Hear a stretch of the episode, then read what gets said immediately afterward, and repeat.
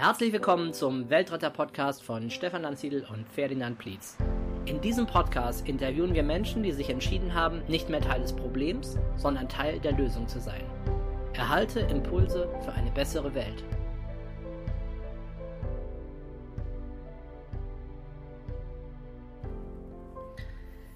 Herzlich willkommen zu einer neuen Ausgabe des Weltretter-Podcastes. Ich bin Stefan Lanziedl und ich bin heute im Gespräch mit Silvia Beate Würtele. Die Silvia arbeitet schon lange in einem großen deutschen Konzern. Silvia, wie bist du denn überhaupt mit diesem Thema in Berührung gekommen, die wir so bei den Weltrettern verfolgen? Ähm, ich habe bei uns im Unternehmen vor vier Jahren äh, das Thema Landwirtschaft auf meinem Schreibtisch gehabt. Das war aber nicht der erste Kontakt. Davor war Medical, davor waren noch verschiedene andere.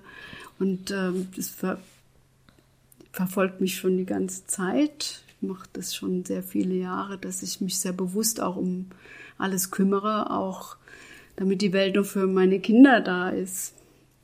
Ja, also, und ich glaube, äh, das, was in großen Unternehmen passiert, ich meine, das ist natürlich im großen Stil, ne? Da wird einfach, das sind zum Teil ja tausende von Mitarbeitern oder noch viel mehr Kunden.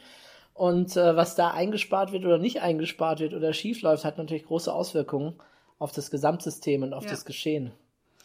Und mit der Landwirtschaft, da ähm, sind mir ein paar Sachen aufgefallen oder ähm, wo ich dann auch gesagt habe, warum kümmern wir uns nur um diesen CO2-Footprint, der wird ausgewiesen in den Bilanzen.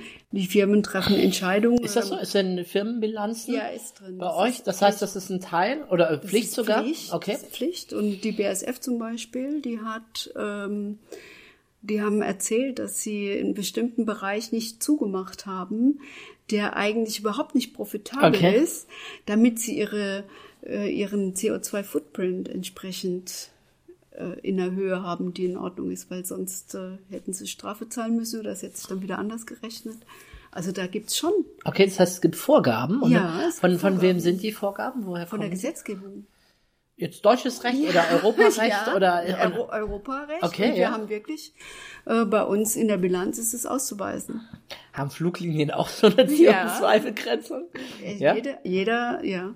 Gibt es nicht so, ich habe mal was gelesen, es gibt so Emo Emotionspapiere, man kann da was noch dazu kaufen, das Recht, so und so viel CO2 zu verbrauchen oder so, ja weißt klar, du da was? kaufen. Eben hast du es angesprochen, Mhm. kaufen. Also ich habe ein Grundvolumen, das ich verbrauchen darf und dann kaufe ich halt mir noch das Recht für weitere Das dazu. weiß oder wie ich nicht. Ich weiß nur, dass wir den CO2-Footprint ausweisen müssen. Das? Mhm. Ah, okay. Dass der auch ausgewiesen wird bei den, ähm, bei den Kunden, dass der auch ausgewiesen wird bei den Zulieferern, dass bei uns zum Beispiel ähm, die Kaffeemaschinen mit dem Kaffee so bestückt werden, dass der Kaffee auch aus nachhaltiger Produktion und mit einem vernünftigen Footprint bei uns ankommt und so weiter. Also das gibt's schon und ähm, das ist auch Gesetz. Und ich habe dann, als ich mich mit der Landwirtschaft beschäftigt habe, gesagt, das ist zu wenig, weil ähm, wir haben mehrere knappe Ressourcen und die, wo wirklich die Landwirtschaft so ein Zünglein an der Waage ist und wir da viel mehr auch Beachtung äh, draufsetzen müssen, aber nicht so mit tausend noch mehr Bestimmungen, sondern in Richtung, wie können wir die unterstützen, dass sie mit unser aller gemeinsamen Ressourcen ähm, auch nachhaltig wirtschaften können.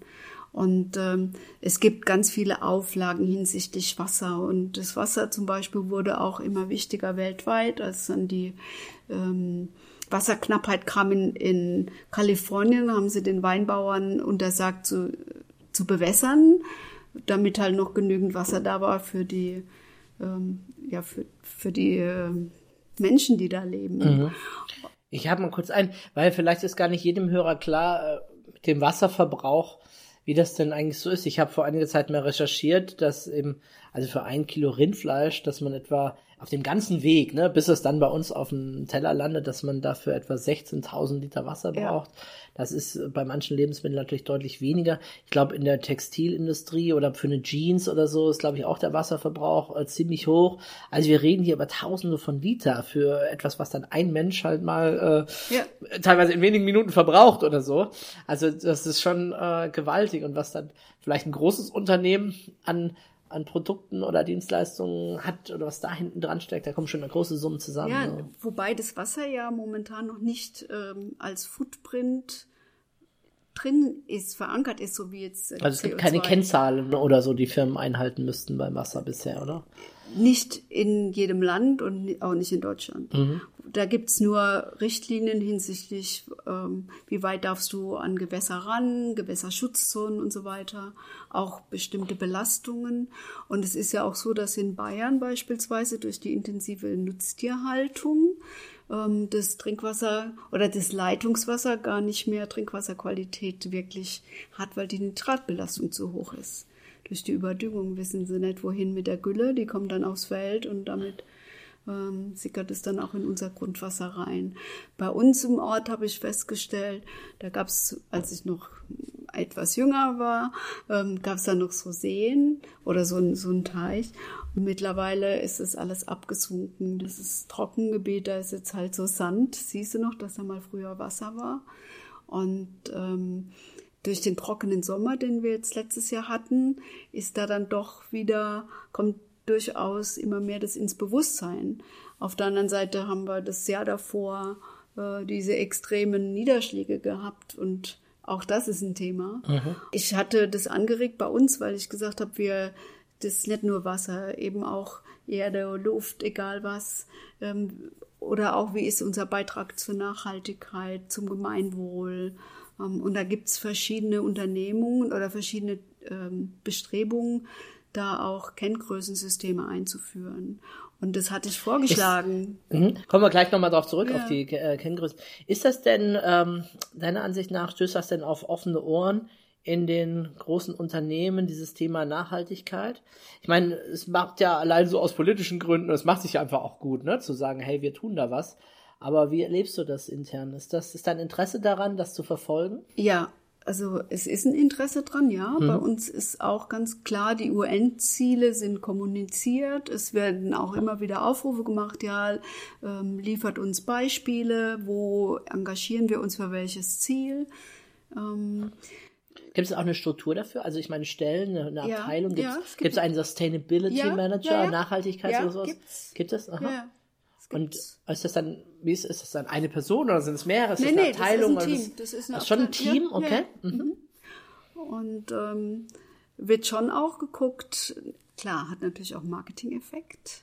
Ja, ja, klar, das ist Ähm. äh, so gut. Und redet darüber, ne? Wir sind dabei, wir sind Aber, nachhaltig, ja. Ja.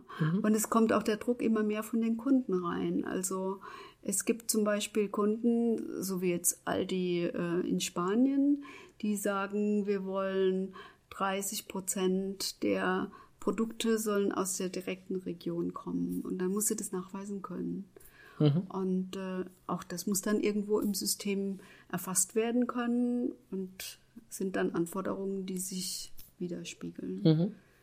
Okay. Ja, jetzt waren wir vorher, habe ich dich unterbrochen bei den Kennzahlen Ja. diesbezüglich. Also was ähm, neben CO2-Footprint und so weiter, was, was könnten denn Kennzahlen sein? Oder wie kommt man überhaupt zu Kennzahlen? Oder wie? Es gibt schon verschiedene Kenngrößensysteme, die ich auch untersucht habe und die sehr spannend sind. Zum einen gibt es in Deutschland und der Schweiz diesen Gemeinwohlatlas. Den hat die Uni St. Gallen ursprünglich mal ähm, entwickelt. Und da wird untersucht, ähm, wie ist ein Unternehmen hinsichtlich äh, Mitarbeiter oder hinsichtlich, ähm, wie wird denn mit den, mit den Produkten umgegangen. Also ist, da- ist da irgendwie fair, fair Trade oder nachhaltige Entwicklung oder das eben faire Bezahlung, faire Arbeitsbedingungen, dann um ressourcenschonende Erzeugung. Dann aber auch, wie ist es finanziell zielgerichtet oder gibt es eine bestimmte Ethik noch hinten dran? Das sind so verschiedene Kenngrößen, fünf, fünf Bereiche. Und ähm, ganz spannend, dieser Atlas hat 127 Firmen, die da drin gelistet sind und wurde erhoben nach Befragungen. Also da haben äh, die haben Befragungen durchgeführt und haben dann halt einfach wissen wollen, wie die Befragten das einschätzen, dass eine äh, Firma eben dasteht hinsichtlich eines bestimmten Bereichs. Und ähm, da gab es sehr interessant, wir waren im Mittelfeld bei Gesamt und wir waren etwas weiter oben, als es dann darum ging, um ähm, Finanzen, wie gut performst du und aber auch die Ethik war einigermaßen okay. Also ihr habt seid mit dem blauen Auge davon gekommen oder zumindest mal nicht als äh ja, aber da gab es einige, die sind ethisch we weil, wesentlich höher und ähm, das Gute ist bei oder das Charmante ist an diesem Gemeinwohlatlas, dass du da auch wirklich spielen kannst und gucken kannst, okay, wenn ich jetzt hier erhöhe, was geht denn dann hinten dran bei den anderen runter, weil es ja Prioritätenverschiebungen. Ähm, ja, da war dann natürlich Feuerwehr war oft ganz oben, klar. Die war auch als Unternehmen gelistet. Ach so, okay. Ist auch im mhm. Gemeinwohlatlas mhm. gelistet. Ähm, das, aber der Gemeinwohlatlas und Befragung ist immer noch nicht so, dass du sagst, ja, das steht jetzt äh, schwarz und weiß auf dem Papier und ist für jeden nachvollziehbar. Und als Unternehmen brauchst du ja auch, oft auch Kenngrößen, die du wirklich gut beweisen kannst, weil dann werden sie irgendwann auch mal geglaubt oder kommen besser in die Umsetzung und erlauben eine höhere Transparenz. Und da habe ich halt auch geforscht und da gibt es verschiedene Systeme, die auch zum Beispiel dieses Iris, ein Kenngrößensystem, das wird mittlerweile weltweit auch zur Verfügung gestellt. Da sind 3000 Kenngrößen drin, ganz unterschiedlich, wo dann wirklich versucht wird, ähm, die aufeinander zu mappen, dass du dann sagst, okay. Und sowas könnte man auch einführen mhm. und damit zumindest mal vorbauen, dass wir äh, das das aufnehmen können, wenn da mal einer die Frage stellt, und wie sieht es jetzt aus mit dem Wasser oder wie sieht es denn aus, wie, wie ist euer Beitrag zum Gemeinwohl oder was macht ihr denn hinsichtlich Kinderarbeit oder sonst irgendwas. Total mhm. spannend. Mhm. Was bräuchte es denn, damit das äh, in die Firmen reinkommt? Wenn, wenn es die Kenngrößen schon gibt, dann. Ich glaube, einige Dinge gehen wirklich nur mit Druck. Mhm. Also weil also wer müsste den Druck ausüben? Ist das die Unternehmensführung also so oder der Gesetzgeber? CO2 oder? ist der Gesetzgeber. Okay. Und, ja. ähm, und diese UN-Goals sind ja UN-Goals. Die werden jetzt momentan ja, wird auch versucht, die irgendwo äh, auszuweisen. Vielleicht Aber, können wir das äh, gerade mal kurz, äh, das kennen vielleicht auch nicht alle, okay. ähm, dass äh, die UN-Goals, es gibt einfach von den, also von den United Nations schon seit langem gibt es klare Ziele, auch sehr schön definiert, findet man im Internet, auch sehr schön in Bildern und mit äh, öffentlichkeitswirksamen Artikeln und wird das vorangetrieben. Und als ich ja mich mit den Weltrettern beschäftigt habe, bin ich, äh, habe ich erst mir überlegt, was könnten so Ziele rein sein für die Weltretter? Ja, keine Armut mehr, äh, weniger Menschen, die verhungern. Und dann habe ich diese Liste gesehen und habe gedacht, wow, das sind genau die Ziele, perfekt formuliert. Gut, äh, so manches Nebenziel, es war mir jetzt nicht auf dem Schirm, ne, so ein Gender-Thema oder so. Äh, Entschuldigung, es ist ein wichtiges Thema. Ich hatte einfach nicht dran gedacht. Ich hatte so halt, an was denke ich gerade. Aber ansonsten war ich erstaunt, dass das tatsächlich lebensnahe Ziele, Dinge sind, die da wunderschön ausgearbeitet sind und committed. Die Nationen haben sich committed. Und ich als Bürger eines Landes das da maßgeblichen Anteil dazu beitragen soll, wusste nicht einmal, dass das überhaupt die Ziele sind. Ne? Aber du sagst bei euch, das ist schon bekannt, es gibt diese Ziele und wir wollen die fördern im Unternehmen, ja. aber halt vielleicht noch nicht mit letzter Kraft. Und da braucht es vielleicht noch den Gesetzgeber, der dann doch mal äh, noch mehr auch sagt, hier, ihr macht das wirklich, wir schreiben es auf die Agenda, wir wollen das sehen, wir wollen das kontrollieren. Ja, die, die Schwierigkeit dabei ist ja, dass einige der Ziele gar nicht so einfach messbar sind. Und das ist der Charme bei diesen Kenngrößensystemen, die da gerade entwickelt werden, mhm. dass versucht wird, nicht Messbares irgendwo messbar zu machen. Also wirklich auch diese Lebensqualität oder sowas, was drin ist, zu sagen, okay, welche sind denn Indikatoren dafür, dass ich da auch eine Zahl dran kriege. Ja. Und ähm, in dem Moment, wo wir wo wir da auch nicht so eine Art Grenzwerte oder sagen, okay, gut, ihr könnt vielleicht in dem einen Bereich äh, wenn ihr euch da mehr ähm, engagiert, dann lassen wir euch in einem anderen ein bisschen mehr nach. Das muss ja nicht ganz starr sein, aber es müsste halt da sein und ja. auch mit einem gemeinsamen Verständnis da sein. Und dann ähm, gibt es eine Transparenz, die halt ohne so eine, irgendwo eine Normierung oder eine Nivellierung von Kenngrößen nicht da ist. Die sollten allerdings auch Sinn machen und nicht gerade dass wir halt mal was messen. Ja. So wie, Naja. jetzt, wie du ja bei dem, bei dem CO2-Footprint von den Autos siehst, ja. Die haben sie ja jetzt auch endlich mal umgestellt, dass die nicht mehr so. Ach so, weiß gar nicht. Nee, weiß ich gar nicht. Erzähl, was meinst du? Ja, die, diese äh, Messung, die Grenzwertbestimmung ist doch jetzt eine andere. Das war ja die ganze Zeit ähm, im Labor. Die, Ah. ähm, die Verbräuche von den Autos wurden im Labor gemessen. Also mein Fahrzeug hatte laut Labor 2,3 Liter. Und ähm, als ich das dann gekriegt habe und das hatte dann über so an die 10, da war ich ziemlich sauer. Und äh, mittlerweile schaffe ich es durch äh, entsprechend sehr nachhaltiges oder rücksichtsvolles Fahren und ausrollen lassen und so weiter. Und äh, ich habe einen Hybriden, den ab und zu auch mal mit Strom bestücken. Ähm, Komme ich auf so 6,5 Liter. Aber ich tank da noch Strom und alles. Und das ist schon äh, irgendwo nicht das, was ich mir vorgestellt habe. Und die Autobauer wurden dann dazu verpflichtet, eine Verbrauchsmessung durchzuführen in wirklich unter Echtbedingungen, also in, im, in der Stadt, auf der Landstraße, auf der Autobahn. Und das ist ein neuer Grenzwert und der ist jetzt eben auch drin. Da gab es dann einige Überraschungen. Mhm, okay. Ja, jetzt hatten wir es ja vorher. Ich meine, die NLPler lieben ja auch klare Ziele. Also meine Disziplin als Psychologe mit Menschen zu arbeiten, setzt ja ein klares Ziel. Manchmal ist die Schwierigkeit überhaupt, es überhaupt zu finden, zu definieren. Hier ist es in einem doch erstmal wahrscheinlich recht komplexen Bereich. Gibt es schon eine ganze Messlatte von Zielen, wie du gerade ausgeführt hast. Ähm, vielleicht mal einen kleinen Sprung in einen anderen Bereich hinein. Ähm, inwiefern setzt ihr denn bei euch im Unternehmen schon bestimmte Dinge um oder was tut da so ein Unternehmen? Also Kantine zum Beispiel oder was gibt um. es da? Vielleicht kannst du uns ein paar, paar Beispiele Wir einfach setzen nennen. wirklich sehr viel um. Also Kaffee hatte ich ja schon gesagt, überhaupt auch die ganze, was eingekauft wird an Nahrung.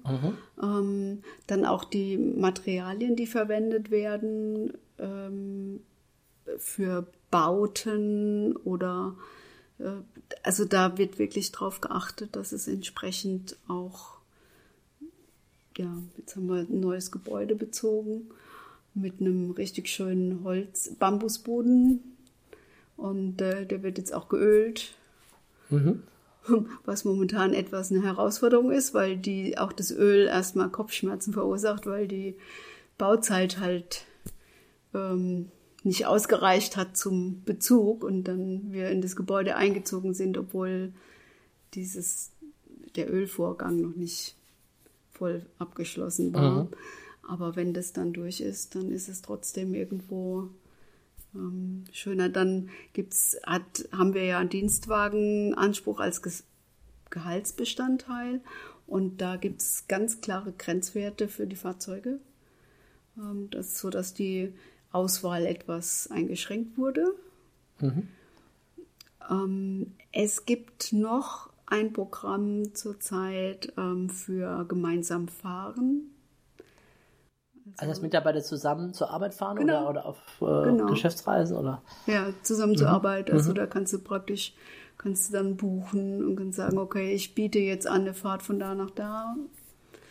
Und ähm, ich habe für mich auch das jetzt so geregelt, dass ich zweimal die Woche selbst fahre, zweimal die Woche mitfahre und einmal Homeoffice mache. Und wenn ich selbst fahre, dann äh, oder im Sommer fahre ich mit dem Fahrrad. Mhm, mhm. Bist du denn insgesamt zufrieden mit deinem Unternehmen in der Hinsicht oder sagst du, na, es könnte schon noch mehr sein oder ja, es ist schon mal gut im Vergleich auch zu anderen? Ich, also es wird viel gemacht Mhm. und es ist auch viel sensibilisiert. Bei einigen Punkten bin ich noch nicht so ganz dabei. Also wobei ich das schon auch sehe, dass da die Hände teilweise gebunden sind oder eben einfach die Notwendigkeit nicht so ganz gesehen wird. Und das deshalb habe ich gesagt, wenn der Gesetzgeber dann ankommt und sagt, hey, wir wollen die, die Zahlen ausgewiesen haben, spätestens dann muss eine Reaktion erfolgen. Schöner wäre es natürlich, wenn wir im Vorgriff das schon vorahnen, dass wir da vorbereitet sein sollten. Was, was hält euch zurück? Ist das Geld? auch- Ist das Profit oder was ist das? Ich meine, könnte mir vorstellen, äh, das Geld fehlt ja deinem Unternehmen jetzt nicht unbedingt. Nein, nein ähm, das ist der ja schon auch der Glaube an den, ob das überhaupt eine Auswirkung hat oder ob sich das rechnet oder ob das jemand interessiert mhm, oder mhm. Ähm, Okay, also schon wieder der Faktor, ich, ich nenne es ja immer Faktor Mensch, das Bewusstsein, die Achtsamkeit. Wir sind uns gar nicht klar hier als Weltbevölkerung, äh, ob wir jetzt äh, Klimawandel verhindern sollten mit aller Kraft oder ob es ihn überhaupt nicht gibt. Äh, ne, da gibt es ja auch immer noch einzelne. Ähm, was interessiert ist schon, da wird schon auch drauf geguckt, was, wie sieht's mit den ganzen Ketten aus, also Zuliefererketten und so weiter. Mhm. Weil das wird auch teilweise nachgefragt, das ist auch den Kunden wichtig. Solange keiner nachfragt, ist es sehr herausfordernd zu sagen, wir implementieren hier sowas proaktiv, weil an Hellsicht haben sie noch nie geglaubt. Mhm, also mhm, mhm.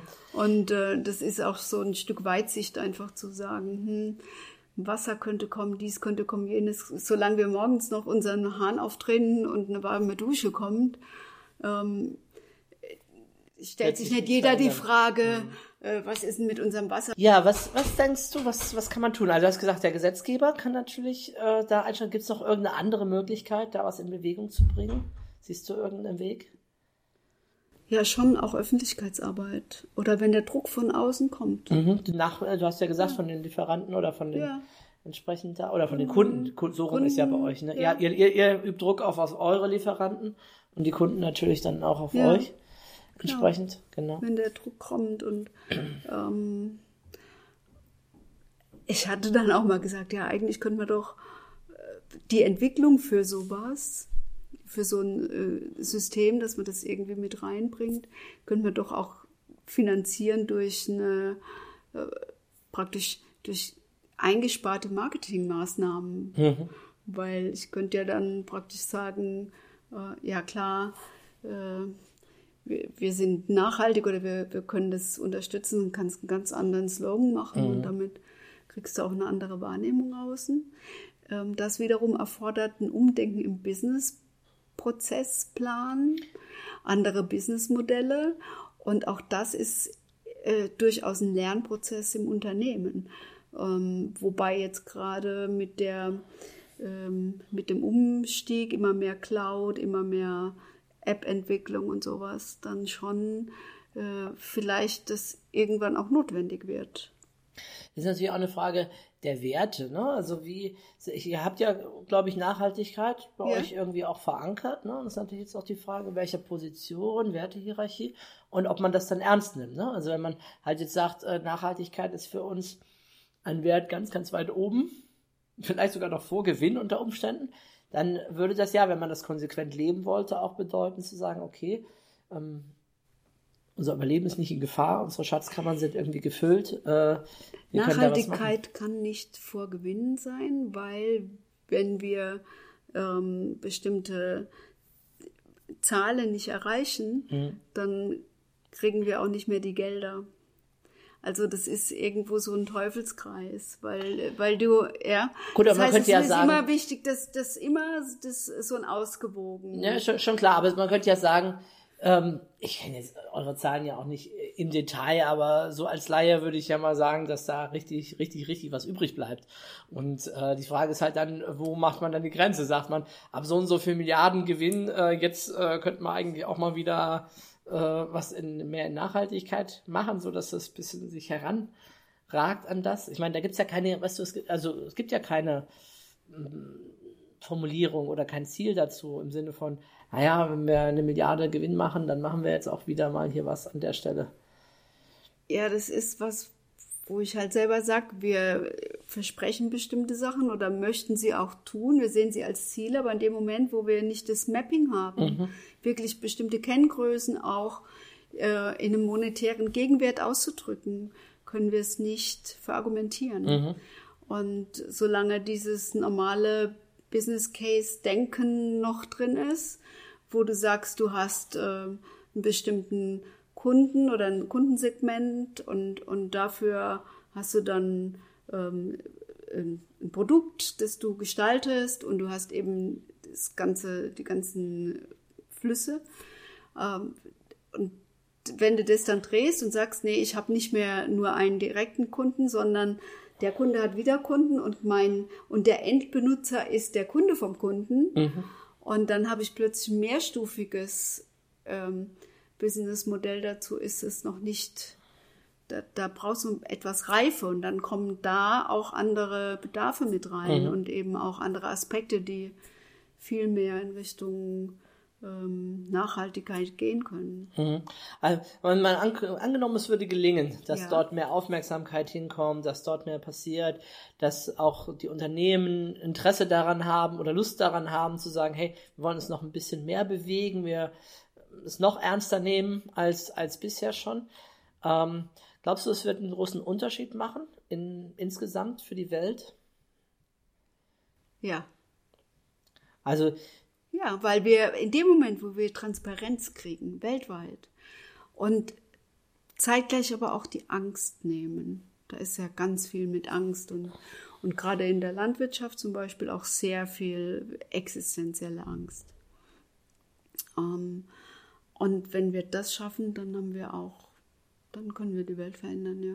Ja, ich denke, es gibt ja, es gibt einen Ansatz, Gemeinwohlökonomie, das werden wir sicherlich irgendwann mal ganz speziell auch nur mal in einem Podcast thematisieren, die ja auch sowas, so eine Gemeinwohlbilanz ja, genau, machen. Das, das, was vorhin angesprochen Genau, was du gesagt hast, damit, ja. genau. Das ist ja bisher noch auf freiwilliger Basis letztendlich, ne? dass Firmen sagen, ja, ich mache da mit, äh, so kenne ich das zumindest. Und äh, wenn das natürlich mal die Art und Weise wird, wie man seine Bilanz abgibt, so wie heute beim Finanzamt seine Steuerbilanz, ja, ja, äh, dann hätten wir schon da einen großen Schritt vorangemacht in diese Richtung. Ne? Das, also das wär's. Ja, ähm, liebe Silvia, gibt es sonst noch was, was du denkst, was die Welt oder die, die Welt gerade voranbringen könnte in dieser Hinsicht der Weltretter? Was, was müsste passieren, dass die Welt zu einem nachhaltigeren, ich sag jetzt mal, besseren Ort wird. Ist da noch was, was der. Ich kann mir vorstellen, dann, wenn uns bewusst wird, dass wir alle an, das ist eine Ressource, die uns allen zur Verfügung steht und wir können die, ähm, wir können die auch nur einmal vergeben und wenn wir die halt verbraten irgendwo, weil uns jetzt gerade mal unser Luxus oder sonst was wichtiger ist, dann haben wir sie nicht mehr für unsere Kinder, für uns. Mhm. Ja. Gibt es irgendeinen Tipp von dir, ein Buchtipp, ein Filmtipp oder etwas, wo du denkst, dass sich jemand anschauen sollte, der hier so ökologisch nachhaltig interessiert ist, wo du sagst, der hat mir irgendwie was gegeben und hat mich bewegt oder hat mir einen Impuls gegeben? Was mir spontan einfällt, ist diese Graves, das, der Film über die Graves-Level. Mhm. Weil da gibt es auch schon einiges irgendwie drin und ähm, das Thema Nachhaltigkeit so auch weit mit Weitblick zu betrachten, das wird ja erst dann oder kann erst dann fruchten, wenn du dich in einem bestimmten Graves-Level überhaupt befindest. Ja, ja. Also weiter unten hast du doch gar nicht das im Blick. Ja, also für manche Hörer, die vielleicht damit noch nichts anfangen können, da werden wir sicherlich immer wieder mal drauf stoßen, weil das einfach natürlich von der psychologischen Seite her eine Antwort auf die Frage ist. In den Graves Levels geht es um eine Bewusstseinsentwicklung der Menschen von, von ganz grundlegenden Bedürfnissen, so wie auch bei Maslow in der Bedürfnispyramide, hin zu wirklich höherem, komplexeren, systemischen Denken auch letztendlich, das wir hier brauchen. Wir müssen die systemischen Zusammenhänge verstehen. Und das, was äh, mir jetzt auch das Gespräch äh, mit dir äh, wieder klar gemacht hat, ist, ähm, ja, wir sagen, der Gesetzgeber muss reagieren, der wird nur reagieren, wenn das Volk reagiert. Das heißt, letztendlich brauchen wir eine Vielzahl von aufgeweckten Bewusstseinen, die sagen, das ist wichtig, da sollten wir uns engagieren. Und das ist die Einladung und die Aufforderung auch an dich wieder einmal hier im Podcast, dass du selbst so ein aufgewecktes Bewusstsein bist und wahrscheinlich bist du es dann, du hörst uns hier zu, hörst dir solche Themen an ähm, dass du da dabei bist, dass du für dich selber das machst, aber auch, dass du auch andere ansteckst und andere mit hineinbringst hier auch in diese Idee der Weltretter. Ob das jetzt konkret uns ist als Weltretter oder eine andere Organisation, die da an der Stelle Lärm macht, sage ich mal, die nach außen geht, die wieder andere anstiftet. Es ist, wenn wir alle zugucken und keiner sagt was, dann wird da draußen auch natürlich nichts passieren und alle Firmen werden sagen, naja, der Verbraucher will es nicht anders und die Politiker werden sagen, der Wähler will es nicht anders und dann gibt es da überhaupt keinen Grund, sich zu bewegen, weil die wollen natürlich auch, dass äh, die Menschen hinter ihnen stehen, ob es jetzt als Kunde ist oder als Wähler. Und genau das ist der Ansatzpunkt, wo wir ansetzen müssen und es ist natürlich es ist natürlich wahnsinnig zu glauben, dass du jetzt losrennst und andere Menschen da ansteckst und denen was erzählst und sagst, hey, wir müssen auch was tun als Menschen, wenn wir wollen, dass wir in einer sauberen ökologischen Umwelt leben, dass wir, du hast es vorhin gesagt oder auch nochmal bekräftigt, dass wir unseren Kindern auch eine, eine gute Welt hinterlassen, in der sie überhaupt eine Chance haben, annähernd so zu leben, wie wir das leben, auf dem Standard. Ja, gut. Ja, liebe Silvia, gibt es noch was von deiner Seite? Vielen Dank. Alles gesagt. Wunderbar. Ja. ja, vielen Dank für das Interview. Danke. Also, tschüss, bis zum nächsten Mal. Das war eine Folge des Weltretter Podcasts. Möchtest auch du Teil der Lösung werden? Dann geh auf www.welt-retter.org und mach mit.